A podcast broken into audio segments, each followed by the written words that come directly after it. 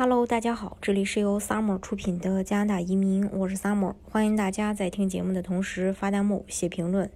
想了解更多移民资讯，请添加微信幺八五幺九六六零零五幺，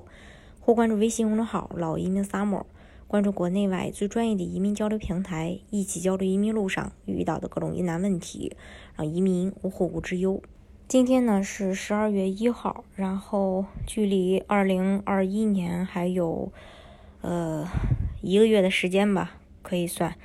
呃，那在前些日子的时候呢，这个加拿大的移民通讯社就发布过消息，会说在十二月份有新的这个政策会有个调整。那主要这个政策的调整呢，表现在五个方面。第一个呢，会更改快速通道 CRS 的评分标准。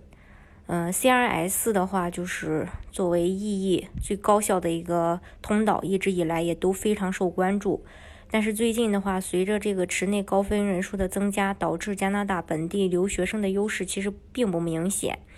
根据相关的报道呢，移民部可能为具有加拿大境内学习经历和工作经验的申请人提供额外的加分，通过这种方式去增加他们获邀的可能性。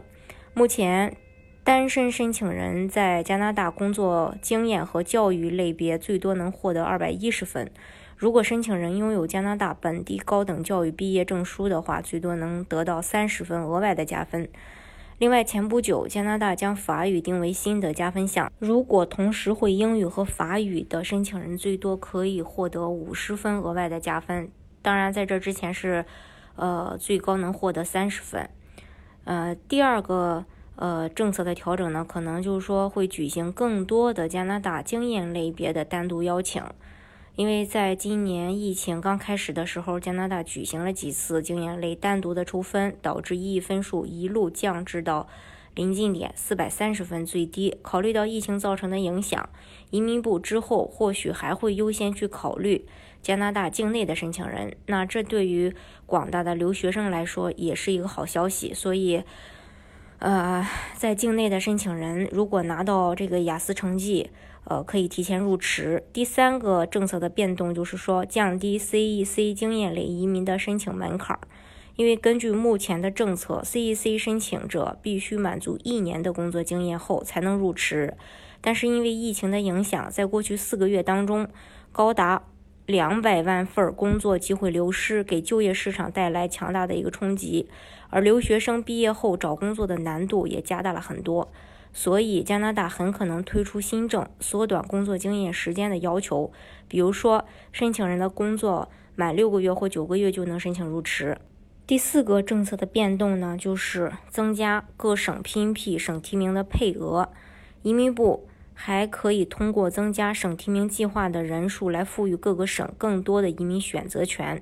比如，移民局可以要求各省只能将增加的配额用于已经在省内居住的临时居民，比如留学生、毕业工签持有人。如果真的是做这个调整的话，对境外的申请人来说呢，也是一个好事儿，因为，呃，竞争压力可能就会相对的减少。因为在境内的申请人增加的这部分配额被他们占用了，那呃，为了达到这个呃总的配额的要求，所以对境外的申请人的这个审核可能会更加的宽松。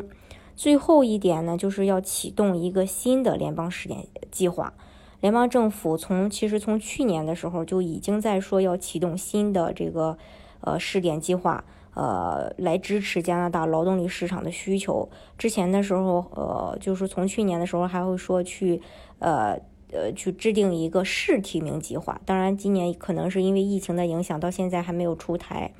啊，那这个新的试点移民计划很可能就是这个试提试提名移民计划给提上这个日程。这个试点计划最多可以运行五年，每年最多允许两千七百五十名主申请人去获批。但是这个选择不足以，